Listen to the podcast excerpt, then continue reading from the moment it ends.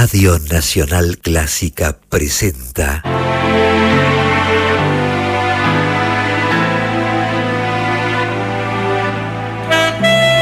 Sonido con sentido. Idea y conducción, Luciano Greenberg.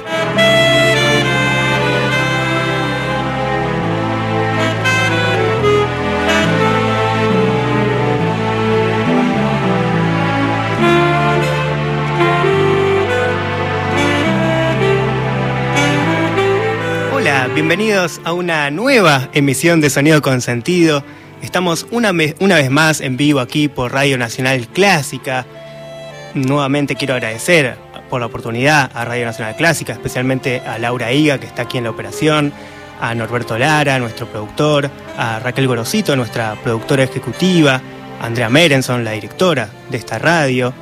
Y el día de hoy también hay que agradecer porque, bueno, estuvo viajando por el mundo, estuvo viajando por el país, y estoy hablando de Damián Noriega, el invitado del día de hoy, quien, bueno, es un joven de 24 años, eh, violinista, que fue parte de muchísimas orquestas juveniles del país, que además es compositor, tiene varias inquietudes que vamos a estar explorando el día de hoy, y que, bueno, como digo, pasó con su violín y con sus ganas por Santiago del Estero, Tucumán, luego como concertino de la Orquesta Juvenil de Salta, Buenos Aires, luego se vino para aquí, para la ciudad, luego se fue para allá, para Europa, y ahora apareció vuelta en el microcentro de la ciudad de Buenos Aires, ¿no? Qué casualidad, así que lo vi por aquí por la calle le dije que pase, de paso le hacemos algunas preguntas.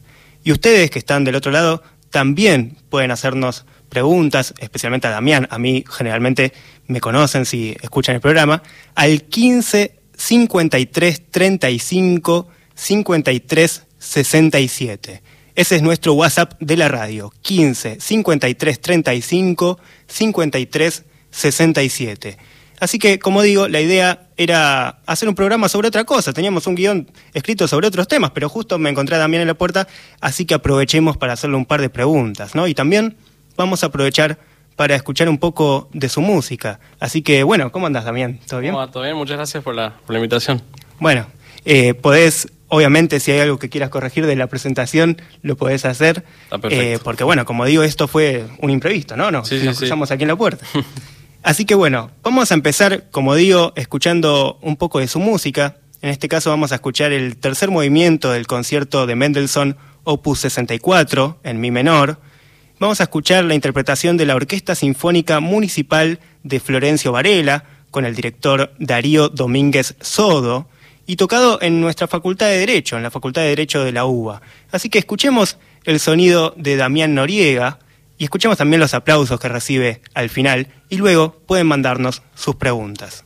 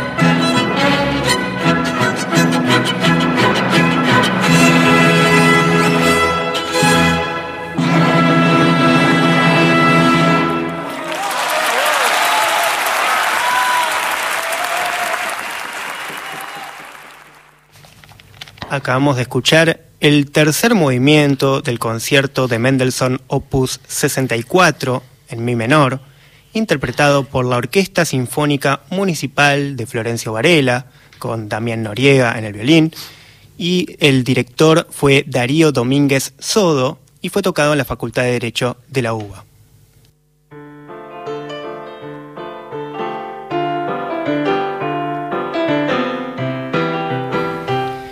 Bueno, aplausos para Damián, ¿no?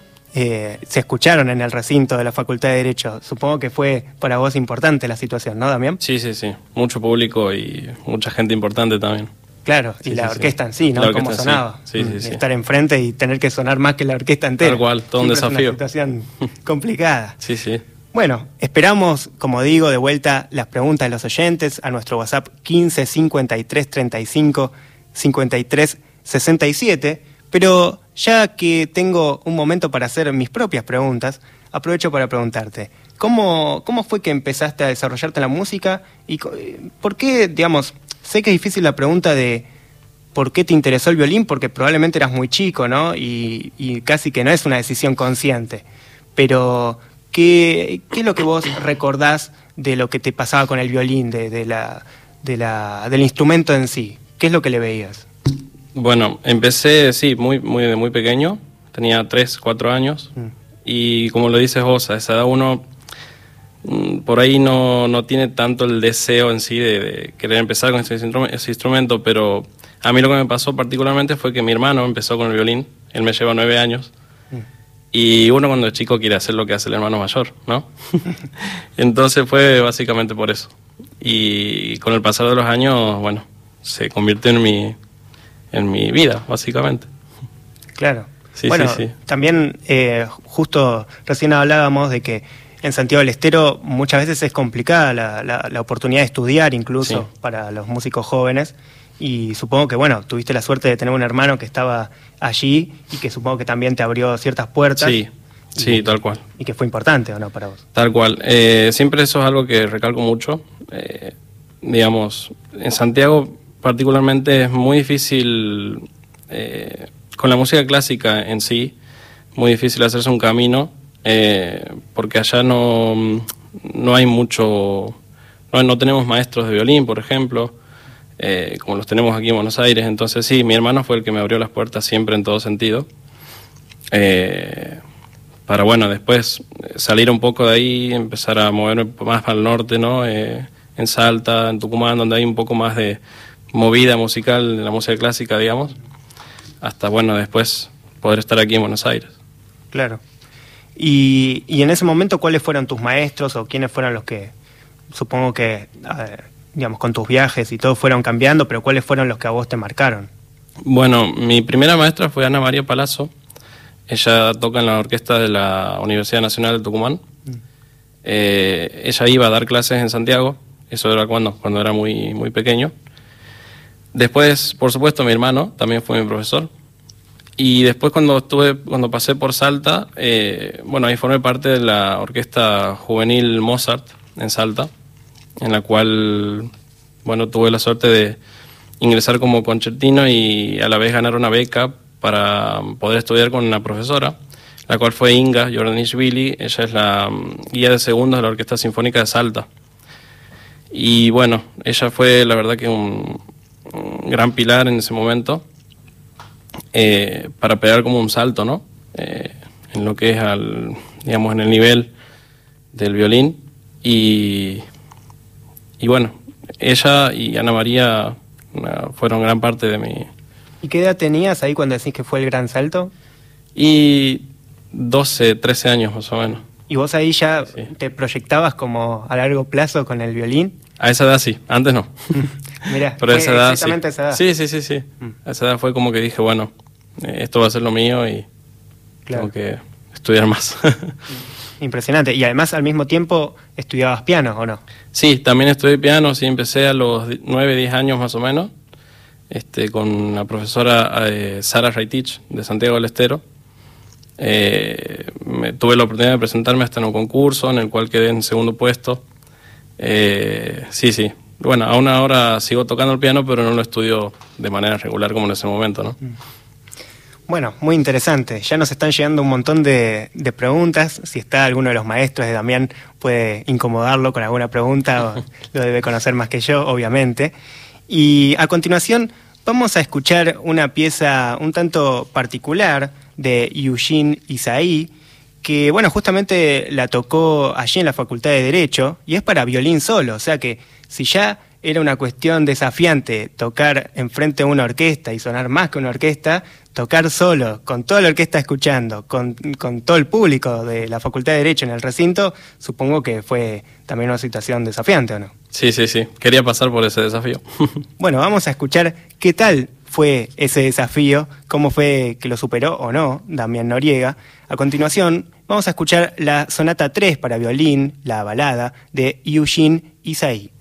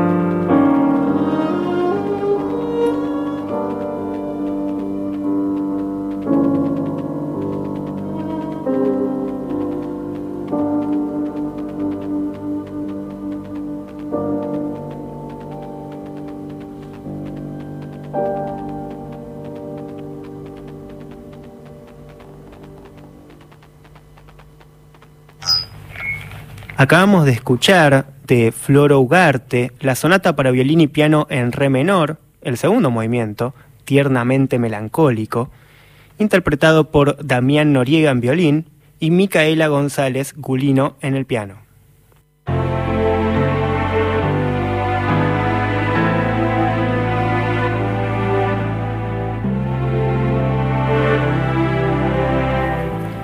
Bueno, seguimos aquí en vivo por Radio Nacional Clásica, aquí con Damián Noriega, el violinista de recién, y les dije que iba a ser un desafío, ¿no? El hecho de que él esté solo enfrente de todo un recinto en la Facultad de Derecho tocando una sonata para violín solo, y tan grande era el desafío que no se animó Damián a hacerlo y a último momento decidimos cambiar la música y pusimos esta hermosa música de Flor Ugarte y vamos a ver si se anima más adelante a superar este desafío Damián y a recrear lo que pasó ese día en la Facultad de Derecho.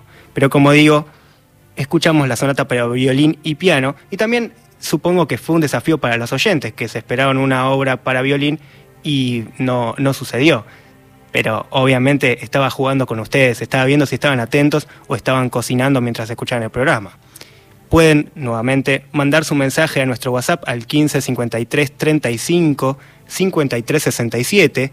Y aquí Tomás y Olga nos hacen una pregunta para Damián. Nos dice, ¿haces música de cámara? ¿Tocas en algún grupo? Sí. Eh, principalmente ahora toco en un cuarteto de cuerdas, cuarteto de cuerdas ámbar. Eh, empezamos el año pasado y este año, bueno, hicimos varios conciertos, tocamos en Mendoza, aquí en, en Buenos Aires.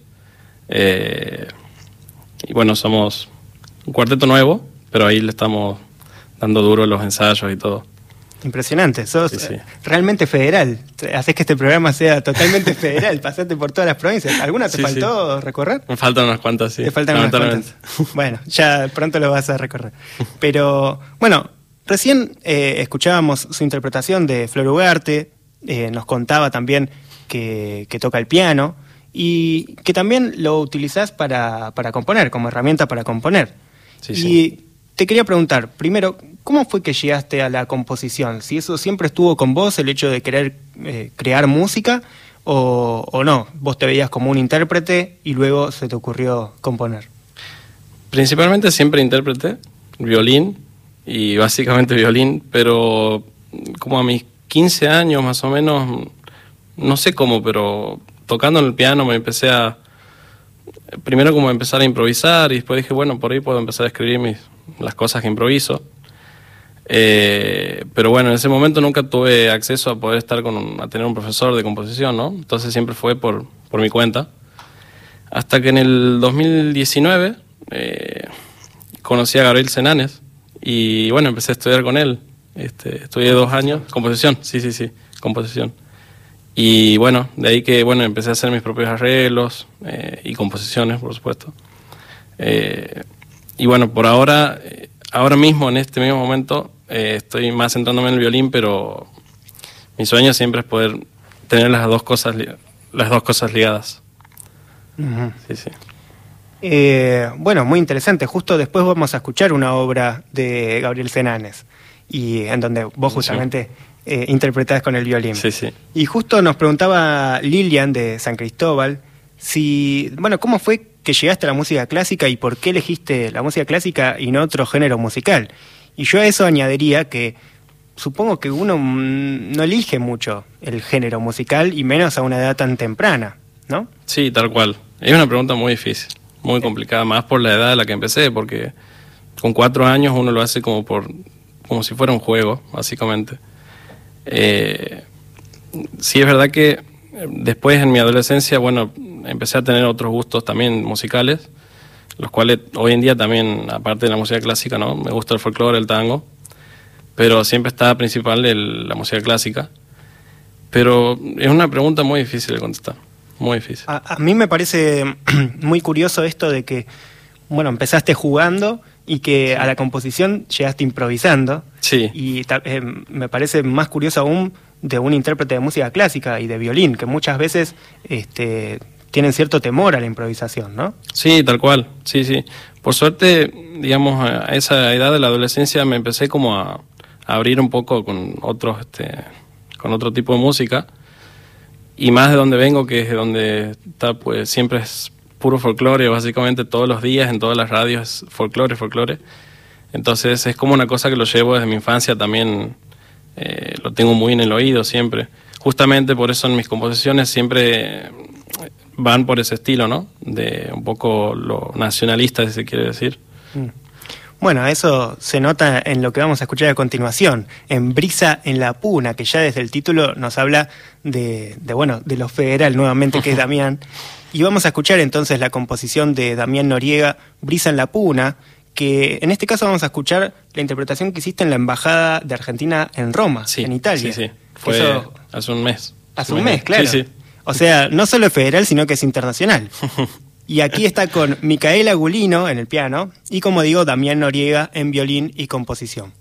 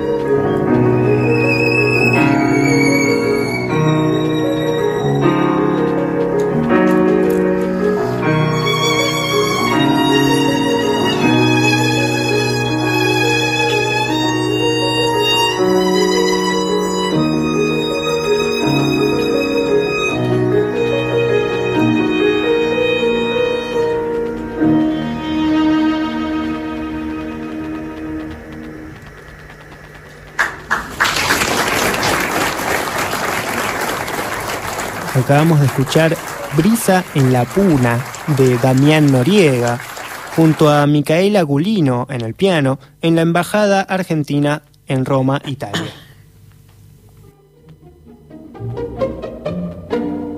El Colón joven.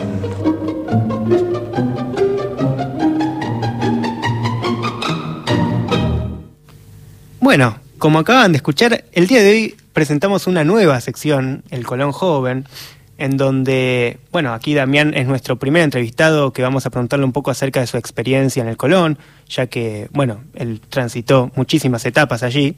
Y a partir de ahora en varios programas vamos a ir preguntándoles a nuestros invitados y vamos a ir hablando de algunas novedades dentro del Colón.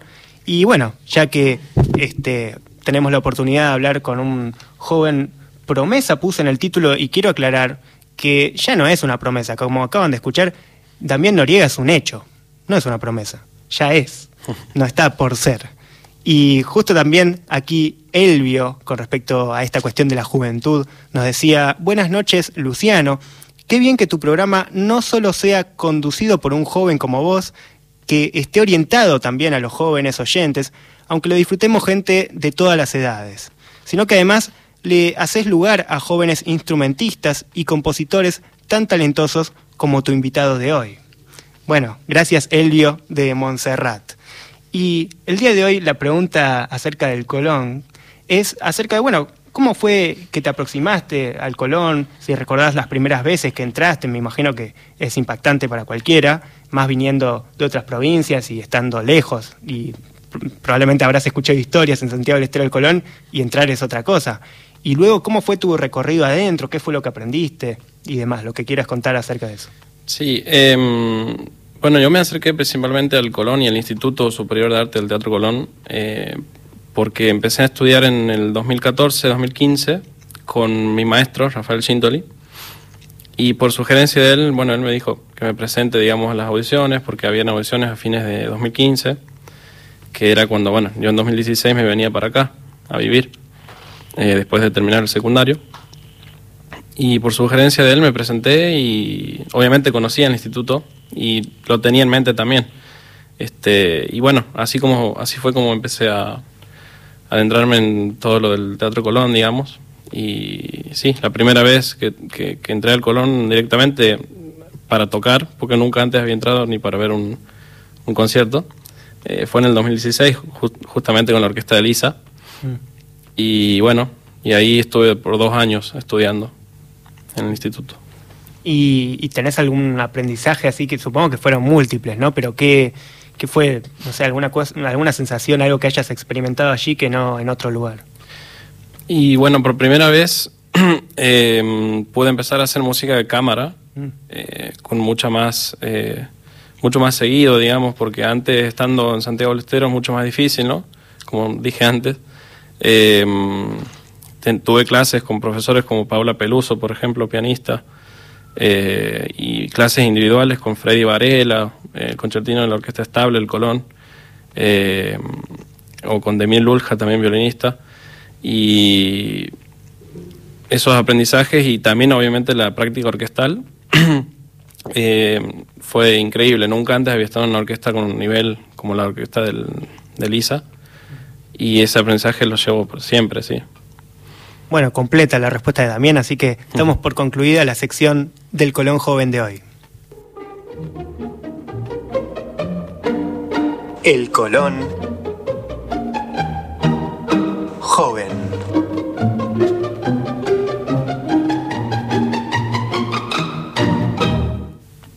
Bueno, seguimos en vivo aquí por Radio Nacional Clásica. Hay muchísimos mensajes y preguntas para Damián, quizás no todas llegan para el bloque de ahora, sino el próximo, pero quería aprovechar para preguntarte, ya que recién escuchábamos Brisa en la Puna, tu composición que fue tocada en Italia, y bueno, eh, no podría terminar el programa de hoy sin preguntarte cómo fue ese paso por Europa, entiendo que para capacitarte, y bueno, cómo fue tocar en la embajada y, tu recorrido. Eh, bueno, principalmente estuve en Alemania, casi por dos meses porque eh, fui seleccionado en la orquesta Schleswig-Holstein del eh, Festival de Música Schleswig-Holstein, que es una ciudad del norte de Alemania. Es una orquesta que reúne gente de todo el mundo, jóvenes de todo el mundo. Y estamos dos meses haciendo música orquestal con los mejores directores de, Europa y los mejores maestros también. Y fue una experiencia increíble. Eh, y bueno, eh, después de terminado el festival, eh, pude organizar con mi querida amiga pianista con la que puedo interpretar esta obra, en, ahí en Roma, en la embajada. Eh, bueno, organizamos este concierto y fue como para terminar la, gira, ¿no? Por, Europa. Con Micaela, ¿no? Con Micaela, sí, sí, sí. ¿Y, viajaron juntos? ¿Cómo fue? No, ella vive actualmente en ah. Roma. Este, está estudiando allá. Y bueno, así fue que pudimos hacer ese concierto. Bueno, me imagino, sí, que, debe haber sido impactante. Sí, y probablemente lo veremos en Europa, si tengo la suerte de estar y escucharlo próximamente también. Como digo, no es una promesa, es un hecho también. Y bueno, antes también mencionabas la composición y decías que estudiabas composición con Gabriel Senanes. Sí. Así que a continuación vamos a escuchar una música de Gabriel Senanes, Tu Don Aire. Vamos a escuchar un fragmento eh, en, bueno, en este caso la interpretación es de la Camerata R40, eh, en la cual Damián fue parte, y también con Rubén Albornoz en el oboe. Así que escuchemos a continuación Tu Don Aire de Gabriel Senanes, dirigida por Gabriel Senanes, y con la presencia de Damián Noriega.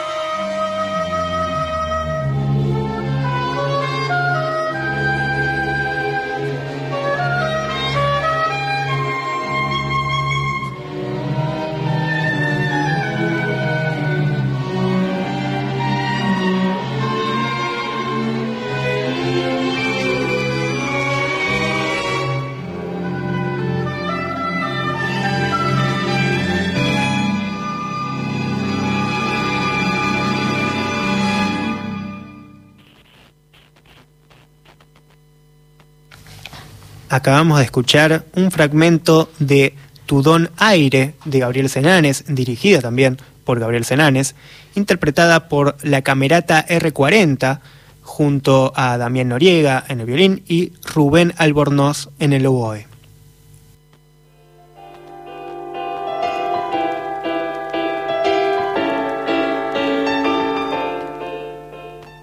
Sonido Consentido los invita a escribirles a través de su mail consentido.clásica.gmail.com y a enterarse de las novedades en sus redes. Twitter arroba s-consentido. Instagram sonido.consentido.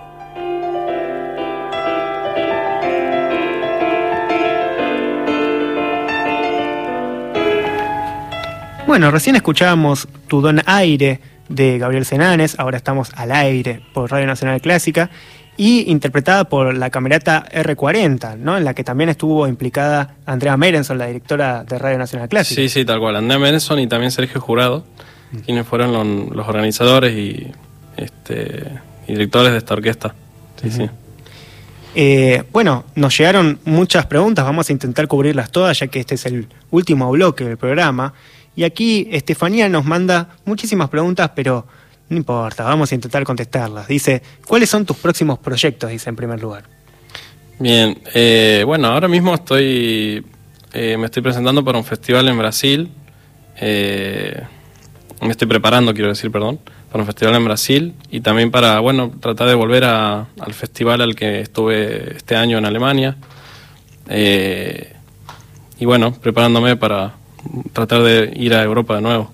Te habrás hecho amigos. Sí, sí, muchos, muchos.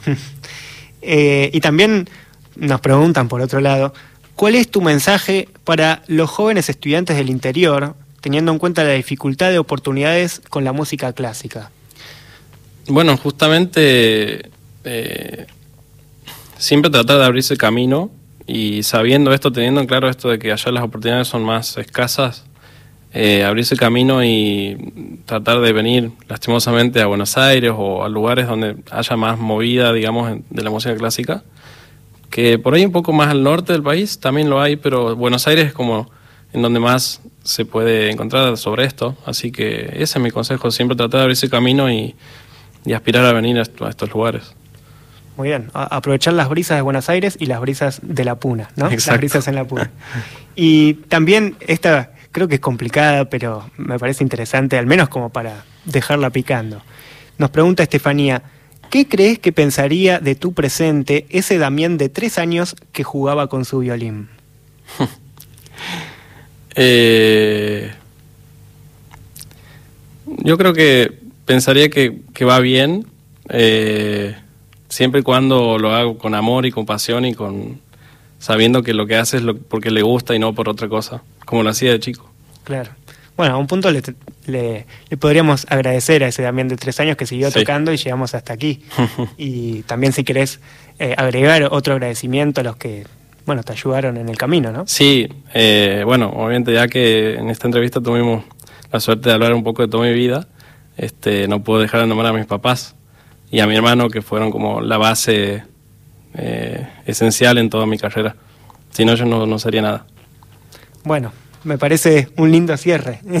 Espero que no haya faltado nada. No sé si querés agregar algo más.